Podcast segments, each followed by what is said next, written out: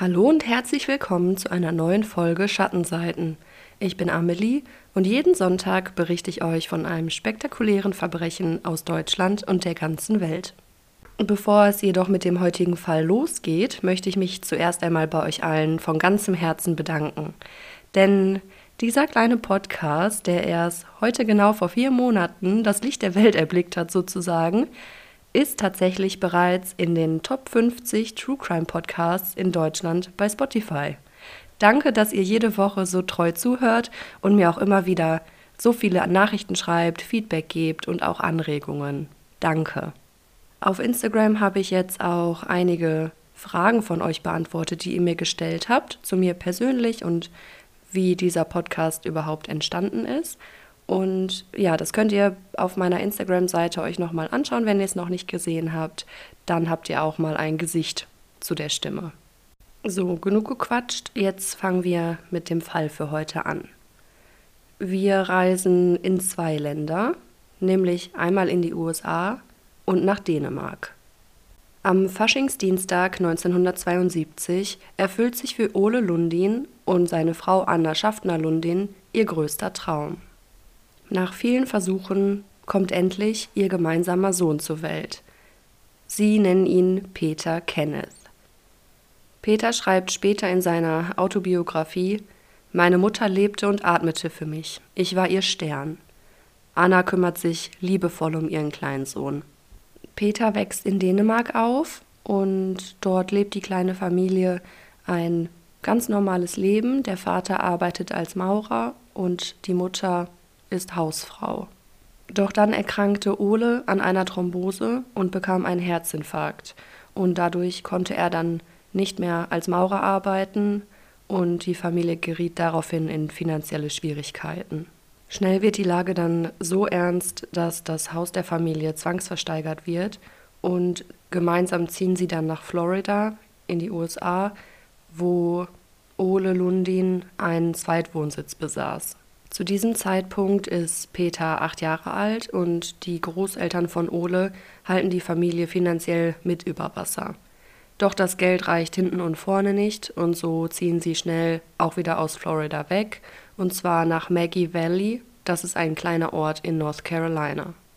Peter Lundin fiel schon in seiner Jugend wegen Gewaltdelikten und Diebstählen auf. Und das gefiel seiner Mutter natürlich überhaupt nicht. Und eines Tages zeigte sie Peter ein Bild von dem Sänger Tom Jones, den kennt ihr bestimmt von seinem Lied Sexbomb, das er mit Musti herausgebracht hat. Und die Mutter sagt zu Peter, das ist ein richtiger Mann. Ein erfolgreicher Sänger, reich, gut aussehend und vor allem selbstbewusst und stark. Genau das Gegenteil von Peters Vater. Anna Lundin sagt nämlich, dass ihr eigener Ehemann schwach ist dass das natürlich auf die Krankheit zurückzuführen war und er deswegen nicht arbeiten gehen konnte, das zählte für sie nicht, sondern das zeugte einfach davon, dass er kein echter Mann war. Und so fing Peter dann an, seinem Vorbild nachzueifern, denn er wollte ein echter Mann sein, genau wie Tom Jones. Er begann Football zu spielen, sich regelmäßig zu prügeln und irgendwann fing er auch an zu wresteln. Im Ring sagte Peter dann zu seinen Gegnern, ich werde dich zerstören. Und das meinte Peter auch ernst, denn im Ring kannte er keine Gnade. Er riss seinen Gegnern die Haare vom Kopf und er wurde schließlich auch so gewalttätig, dass man ihn sogar vom Wrestling suspendieren musste, weil er sich nicht an die Regeln gehalten hat. Peter wurde dann zum Einzelgänger, in der Schule wollte niemand etwas mit ihm zu tun haben. Doch aus irgendeinem Grund bekamen die Eltern das alles nicht mit oder sie wollten es nicht mitbekommen. Peter sagt später in einem Interview, Sie lehrten mich Fürsorge und Liebe und all die anderen weichen Werte, die so dänisch sind. Sie haben mich in Watte gepackt. Irgendwann wurde dann die Stimmung in der Familie immer und immer schlechter. Ole und Anna stritten sich immer zu und Anna begann dann auch zu trinken. Während der Streitereien schrien sich Peters Eltern an und manchmal warf Anna auch in ihrer Wut mit Gegenständen nach ihrem eigenen Ehemann. Peter nahm das emotional natürlich mit und er schämte sich auch für seine Eltern, Das war dann nämlich auch die Zeit, in der er begann zu kiffen. Immer wenn es zu Hause besonders schlimm war, schnappte Peter sich dann sein Motorrad und fuhr ziellos umher. Nach seinem Highschool-Abschluss begann Peter dann mal hier und mal da zu arbeiten, doch er hielt weiterhin an seinem Traum fest, irgendwann ein echter Rockstar zu werden. Für diesen Traum stählte er dann auch seinen Körper mit sehr viel Training und auch mit Steroiden. Doch für das Image eines Rockstars braucht man ja auch Geld. Und so fuhr Peter regelmäßig nach Florida, kaufte dort Drogen und vertickte sie dann wieder bei sich zu Hause in Maggie Valley. Von dem Geld, was er dadurch einnahm, kaufte er sich teure Klamotten und sogar irgendwann einen Sportwagen. Außerdem gab er das Geld auch gerne für Frauen aus, genauer gesagt für Prostituierte. Peter fuhr regelmäßig bis nach Nevada, weil dort Prostitution legal war, und ja, unternahm da regelrechte Bordelltouren von einem Bordell ins nächste und ins nächste. Die Beziehung der Eltern zerbricht dann endgültig und der Vater zog daraufhin auf einen Campingplatz in der Umgebung. An einem Nachmittag im April 1991, man weiß nicht genau an welchem Tag, kam Peter kurz nach Hause, um sich fertig zu machen. Er wollte auf eine Party gehen und sich dafür noch kurz frisch machen. Zu Hause angekommen traf er dann auf seine Mutter und er erzählte ihr, dass er mit seinem Vater gesprochen hatte und dieser gerne wieder nach Hause zurückkommen würde. Was genau seine Mutter darauf antwortete, wissen wir nicht. Auf jeden Fall rannte Peter dann nach oben ins Bad und wusch sich kurz und zog sich saubere Klamotten an. Peter nahm dann seine Gitarre und rannte wieder nach unten, denn Peter beeilte sich immer, pünktlich zu sein, denn seine Mutter hatte ihm beigebracht, dass man immer pünktlich sein muss. Also rannte Peter zum Auto, setzte sich hinein, doch dann fiel ihm auf, dass er seinen Schlüssel vergessen hatte. Also wieder ins Haus zurück, den Schlüssel gepackt und dann wieder Richtung Tür. Seine Mutter stand unten an der Treppe vor dem Kamin. Zitat Peter Ich habe sie weggestoßen, als sie einen Schritt auf mich zutrat. Ich habe es eilig, sagte ich noch, bevor meine Hände sie anfassten. Sie fiel wie in Slow Motion. Dann fuhr er zu seiner Verabredung. Am nächsten Morgen öffnete Peter die Haustür und sah, dass seine Mutter, genau wie gestern, auf dem Boden lag. Kopf und Hals ganz merkwürdig verdreht. Peter bekam Panik. Was sollte er jetzt machen? Peter rief seinen Vater an und der war auch bereit, ihm zu helfen. Ole kam dann zum Haus der Familie und gemeinsam mit seinem Sohn verpackten sie Peters Mutter, also Oles Ex-Frau, in Plastikplan und wickelten sie noch in einen Teppich ein, legten sie dann in den Kofferraum des Wagens und fuhren los. Mit der Leiche im Kofferraum fuhren sie insgesamt knapp 800 Kilometer in Richtung Meer. Sie hielten dann irgendwann an und gemeinsam trugen sie die Leiche zum Strand. Peter grub ein Loch in den Sand und in dieses Loch legten sie Peters Mutter. Der Vater hatte wohl auch sogar Blumen dabei. Und das Letzte, was Peter zu seiner Mutter sagte, war I love you, Mom.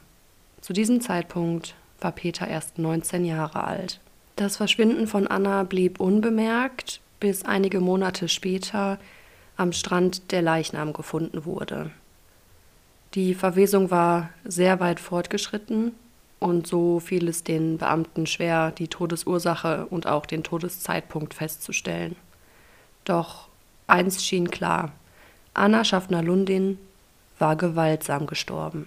Natürlich fällt der Verdacht der Ermittler sofort auf Ole und Peter, doch die beiden befinden sich auf der Flucht. Am 6. Juni 1992 werden sie dann aber in einem Motel in Kanada von einer Spezialeinheit verhaftet. Peter erzählt beim Verhör, dass seine Mutter ihn mit einer Schere angegriffen habe und dass sie betrunken gewesen sei. Doch es wird sich später herausstellen, dass das nicht der Wahrheit entspricht. Ole und Peter Lundin wurden dann in die USA überführt und auch beide verurteilt. Ole, der Vater, bekam zwei Jahre wegen Beihilfe bei der Beseitigung einer Leiche und Peter wurde zu 20 Jahren wegen Totschlags verurteilt. Nachdem der Richter sein Urteil verkündet hatte, sagte Lundin, Zitat, Motherfucker, ich finde heraus, wo du wohnst.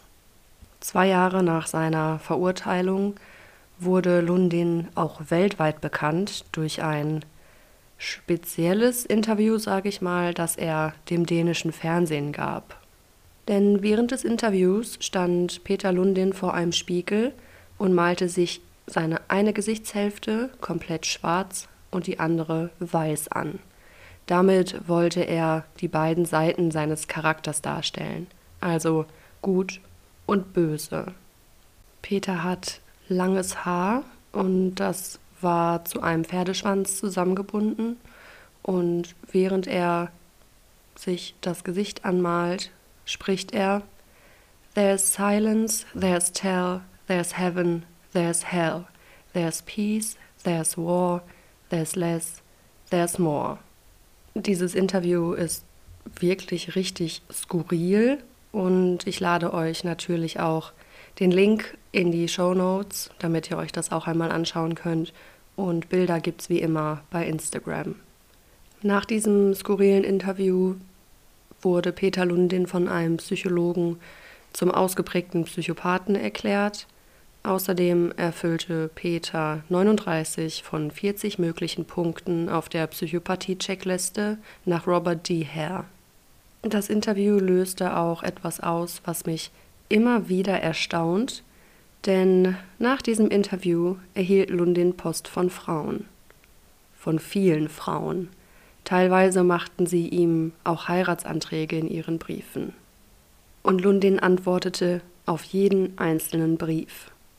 Bei den hübschen Frauen, häufig lagen halt auch Fotos bei den Briefen mit dabei, bei den hübschen Frauen umschmeichelte er sie und sagte ihnen nette Worte, teilweise auch Ich liebe dich. Und bei den weniger hübschen Frauen verlangte er sofort nach finanzieller Unterstützung. Und das war auch von Erfolg gekrönt, denn im Laufe der Zeit überwiesen die Frauen ihm tausende Dollar. Wie skrupellos Peter Lundin war, zeigt sich auch in folgendem Zitat. Eigentlich mag ich es nicht zu lügen, aber wenn es einem höheren Zweck dient, ist da nichts zu machen. Ich glaube, es ist dasselbe, wenn man Muslim ist und kein Schwein essen darf. Wenn man hungrig genug ist, muss man es trotzdem essen. Meiner Meinung nach hinkt dieser Vergleich extrem, aber das zeigt auch, was für ein Mensch Peter Lundin tatsächlich war. Unter all den Frauen, die Peter Lundin Heiratsanträge machten und ihm ihre Liebe gestanden, gefiel ihm eine Frau ganz besonders. Sie hieß Tina. Tina hatte eine Tochter, das gefiel Peter Lundin überhaupt nicht, aber Tina schrieb ihm regelmäßig Briefe und die beiden telefonierten auch miteinander. Und irgendwann sagte Tina zu ihm, dass sie es nicht mehr ertragen könnte, nur seine Stimme zu hören. Sie wollte ihn auch sehen. Tina vereinbarte dann direkt einen Besuchstermin mit dem Gefängnispersonal für den 20. März 1996 und Peter Lundin erfuhr einen Tag vorher, dass Tina ihn besuchen wollte, und so organisierte er sofort den Gefängnispriester für eine Hochzeit. Und so kam es dann auch. An dem Tag, an dem Tina und Peter sich das erste Mal sehen, gaben sie sich das Ja-Wort. Zu diesem Zeitpunkt waren die Gefängnisse in den USA völlig überfüllt und durch eine neue Reform wollte man dann die ausländischen Gefangenen loswerden, in Anführungszeichen. Und dann nach sechs Jahren, elf Monaten, drei Wochen und fünf Tagen wurde Peter Lundin tatsächlich aus der Haft entlassen und des Landes verwiesen. Und so kehrte Peter Lundin dann in sein Geburtsland zurück, und zwar mit knapp 27.000 Dollar in der Tasche.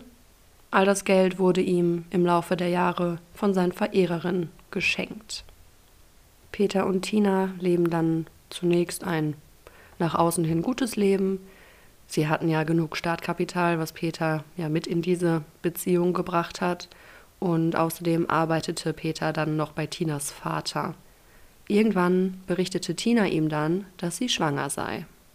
Eigentlich freute Peter sich auch auf das Kind, doch die Beziehung zu Tina langweilte ihn. Er wollte mehr, er wollte ja immer noch ein bekannter Star werden.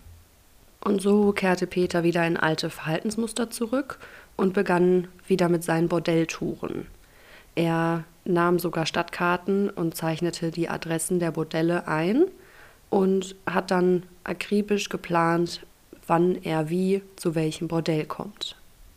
Tina war natürlich nicht begeistert von Peters Bordellbesuchen und so warf sie ihn raus. Daraufhin entstand eine regelrechte On-Off-Beziehung, wie man heutzutage ja sagt.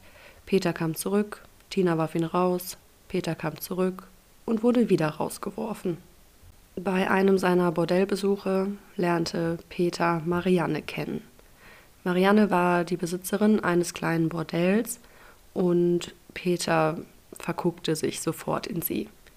Sie war nicht nur wunderschön und aufregend, sondern auch finanziell gut aufgestellt, da sie ja die Besitzerin dieses Bordells war und sie lebte in einem großen Haus mit ihren beiden Söhnen Brian, zwölf, und Dennis, zehn Jahre alt. Marianne ist so verliebt in Peter, dass er recht schnell bei ihr einziehen durfte. Doch Peter wurde schnell genervt von Mariannes Söhnen, denn sie waren so anders als er. Die beiden Jungen gaben sich mit Computerspielen zufrieden, wohingegen Peter doch noch immer nach dem ganz Großen strebt. Mit dem Bild von Tom Jones im Hinterkopf strebte er weiter danach, ein Star zu werden. Peter führte nun ein Doppelleben, denn da war ja noch seine schwangere Frau Tina. Tina erzählte er, dass er nachts in einem Bordell als Sicherheitsmann arbeitete, immer wenn er die Nacht bei Marianne verbrachte. Marianne hingegen wusste von Tina, doch sie wollte Peter für sich ganz alleine. Marianne war eifersüchtig und die Beziehung zwischen ihr und Peter war geprägt durch Alkohol und Gewalt. Regelmäßig schlug Peter sie und Marianne schlug Peter. Knapp zwölf Monate nachdem Peter nun wieder in Dänemark war, stand das Schulfest von Brian und Dennis, also Mariannes Söhnen, vor der Tür. Es war der 16. Juni 2000. Für das Schulfest hatte Peter sogar mit den beiden Jungen einen Rap-Song einstudiert, doch der Morgen in der Familie beginnt mit Streit. Marianne war total aggressiv an diesem Morgen und Peter war davon völlig genervt, doch sie rissen sich zusammen und gingen zu viert zum Schulfest. Auf dem Fest eskalierte dann die angespannte Stimmung zwischen Peter und Marianne und auf einem Parkplatz vor der Schule begann sie dann wohl auch sich zu schubsen und sich anzuschreien. Dieser Streit dauerte wohl nicht lange und gemeinsam gingen sie dann wieder zurück zur Schule. Am Abend kam die Familie dann wieder gemeinsam bei Mariannes Haus an. Peter wollte eigentlich viel lieber diese Nacht bei Tina verbringen, doch er hatte sich für dieses Wochenende vorgenommen, Mariannes Haus zu streichen. Denn Peter hatte den Plan, dass Marianne das Haus verkaufte und er ihr dann einen Großteil des Geldes abluchsen konnte. Die Stimmung zwischen Marianne und Peter war immer noch angespannt und so ging Marianne schon vor Peter ins Schlafzimmer. Kurze Zeit später hörte Peter dann, dass Marianne mit irgendwem telefonierte. Laut Peter erkannte er sofort, dass es sich bei dem Anrufer nicht um einen Freier handelte, sondern dass es jemand gewesen sein musste, den Marianne sehr gut kennt und den sie mochte. Peter wurde eifersüchtig und es kam wieder zum Streit. Er schrie Marianne an und er wollte wissen, wer das am Telefon war. Dann packte Peter Marianne, zog sie in die Küche. Marianne schubste ihn und war vollkommen hysterisch. Daraufhin warf Peter sie auf den Küchentisch. Marianne ging dann auf Peter los und Peter zog sie ins Schlafzimmer, warf sie aufs Bett und schmiss sich auf sie.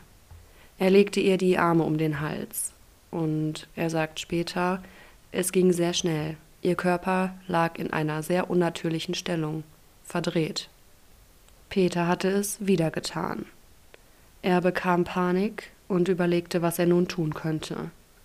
Das Problem war, dass Mariannes Söhne ja auch noch zu Hause waren und diese vermutlich schnell entdecken würden, dass Marianne tot ist. Also machte Peter sich auf den Weg zu den Zimmern der Kinder und nacheinander brach er den beiden Jungen mit bloßen Händen das Genick. Anschließend zerteilte Peter alle drei Leichen mit einer Axt und einem Winkelschleifer in der Badewanne des Hauses. Dann nahm er die Körperteile, verpackte sie in Plastiktüten und legte sie in die Tiefkühltruhe. Und wieder. Peter rief seinen Vater an. Papa, ich brauche Hilfe. Und sein Vater half ihm. Wie jedes Mal. Gemeinsam entsorgen die beiden die Tüten mit den Leichenteilen im Müll, der dann in die Müllverbrennungsanlage transportiert und vernichtet wurde. Das Verschwinden von Marianne, Brian und Dennis blieb natürlich nicht unentdeckt und nach etwa drei Wochen meldete dann auch ein Verwandter die drei als vermisst. Die Polizei fuhr dann zum Haus von Marianne und entdeckt, dass alle Möbel mit Plastikplanen abgedeckt wurden und niemand zu Hause war. Am 4. Juli wurde Peter Lundin dann in Tinas Wohnung verhaftet. Peter behauptete, er wüsste nicht, wo Marianne wäre, sie hätte ihm gesagt, sie sei in den Urlaub gefahren. Doch die Polizei glaubt Peter nicht und so wird das Haus von Marianne genauestens untersucht. Und dabei wurden unzählige Blutspuren im Keller und eine große Anzahl von Spuren menschlichen Gewebes in der Garage gefunden. Die Kriminaltechniker bezeichneten Keller und Garage des Hauses als reine Schlachthäuser. So viel Blut wurde dort gefunden. Die Ermittler fanden Gewebereste an der Innenseite des Garagentors und an der Decke sogar ganze Streifen von Geweberesten. Schnell können die Ermittler feststellen, dass es sich bei dem Tatwerkzeug um einen Winkelschleifer und eine Axt handeln muss und zudem wurden Knochensplitter gefunden und auch die Teile eines Zahns. Dieser Zahn wird später als Mariannes Backenzahn identifiziert. Mariannes Nachbarn berichteten der Polizei, dass zu dem Zeitpunkt, als Marianne wohl verschwand, sich auch häufig Ole Lundin, also Peters Vater, im Haus aufgehalten habe. Daraufhin wurde dann Oles Wohnung durchsucht und die Ermittler fanden dort Mariannes Fernseher, ihre Autoschlüssel, ihren Hausschlüssel, Mariannes Ausweispapiere sowie die Krankenkassenkarte und auch ein Karton mit Werkzeug, nämlich einer Axt und einem Winkelschleifer. Ole und Peter wurden daraufhin verhaftet und die Ermittler fanden heraus, dass Peter nach dem Verschwinden von Marianne noch mit ihrer Metrokarte eingekauft hatte. Und zwar ganz viel Putzmittel, Plastiksäcke, Gummihandschuhe, Messer und so weiter. Außerdem konnten die Nachbarn auch sagen, dass im Juni auffallend viele Müllsäcke vor dem Haus von Marianne gestanden hätten. Daraufhin durchsuchen die Ermittler über 8.500 Tonnen Schlick der Verbrennungsanlage in der Gegend. Man ließ sogar einen See völlig entleeren und untersuchte auch diesen Schlamm. Außerdem wurden auch die Nachbargärten umgegraben auf der Suche nach den Leichen. In den Verhören behauptete Peter, dass Marianne ihre Söhne selber umgebracht hatte, und zwar weil sie Drogen genommen habe und daraufhin dann selbst an einer Überdosis gestorben sei. Doch am 24. Juli gestand er dann schlussendlich, dass er die drei getötet hatte. Man führte Peter dann auch zum Tatort und anhand von Puppen sollte er dann die Tatnacht noch einmal rekonstruieren. Im Polizeibericht steht, sein Eifer war schockierend. Er riss der Puppe den Kopf ab. Wir mussten ihn wieder draufsetzen und ihm sagen, dass er sich im Zaum halten soll. Die Suche nach Mariannes, Dennis und Brians Leichen blieb bis heute erfolglos. Am 5. März 2001 begann dann der Prozess gegen Peter. Im Laufe der Verhandlung, bei der immer sehr, sehr viele Frauen anwesend sind, wird Peter als Narzisst dargestellt, der ein manipulatives Talent habe, ohne Empathie, also keinerlei Fähigkeit, die Gefühle anderer zu verstehen und zu registrieren. Peter wurde dann zu einer lebenslangen Haftstrafe verurteilt. Und auch Ole Lundin, Peters Vater, wird verurteilt aber nur zu vier Monaten wegen der Entwendung fremden Eigentums. Er behauptete steif und fest, er habe nichts vom Tod der drei gewusst, er hätte nur einige Dinge für seinen Sohn aufbewahrt. Peter gewöhnte sich schnell an den Alltag im Gefängnis, das kannte er ja schon, und auch dieses Mal bekam er wieder unzählige Briefe von Frauen. Peter bekam dann auch Besuch von einigen der Frauen und da lernte er dann Marianne kennen und die beiden heiraten auch. Doch nur etwa ein Jahr später ließ sich Marianne wieder scheiden. Im Jahr 2011 heiratete Peter erneut, und zwar Bettina. Und Bettina wurde dann auch sogar schwanger von ihm. Doch irgendwann bemerkte Bettina, dass mit Peter etwas nicht stimmt.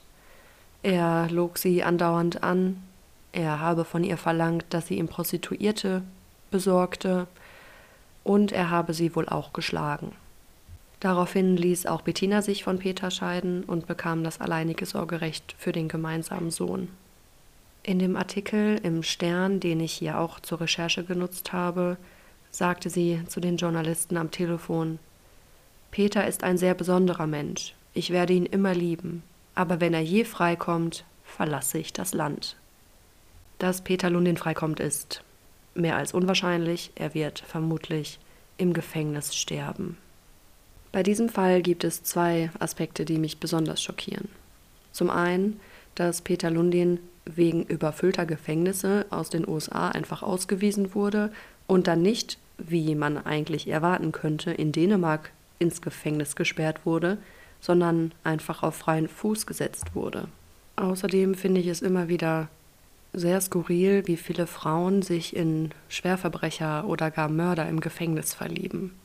Das war bei Ted Bundy ja auch so. Auch er hat unfassbar viele Briefe von Frauen bekommen, die geschrieben haben, dass sie ihn lieben und ihn heiraten wollen. Es gibt mehrere Gründe, warum Frauen sich in Verbrecher verlieben.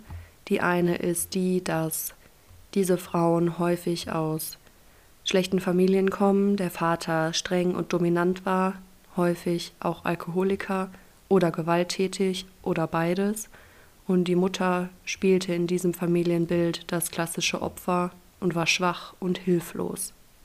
Mädchen, die in solchen Familienverhältnissen aufwachsen, denen fällt es häufig schwer, eine gesunde Beziehung einzugehen und sehen dann in dem Mann im Gefängnis ihren Traummann, mit dem sie dann auch eine befriedigende Beziehung eingehen können.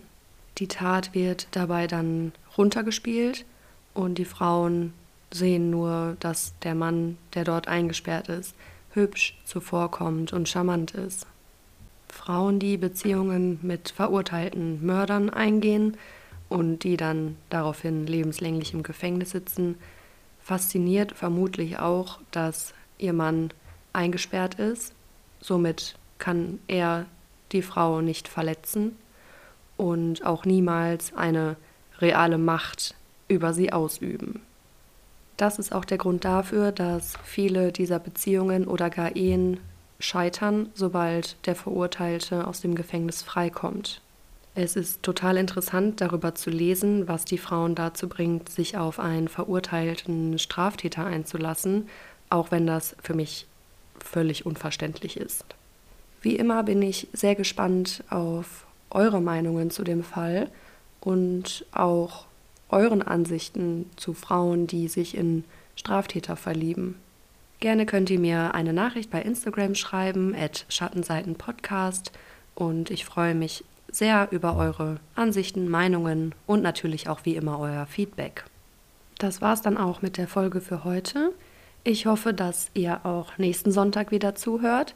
Bis dahin wünsche ich euch eine schöne Woche und passt gut auf euch auf.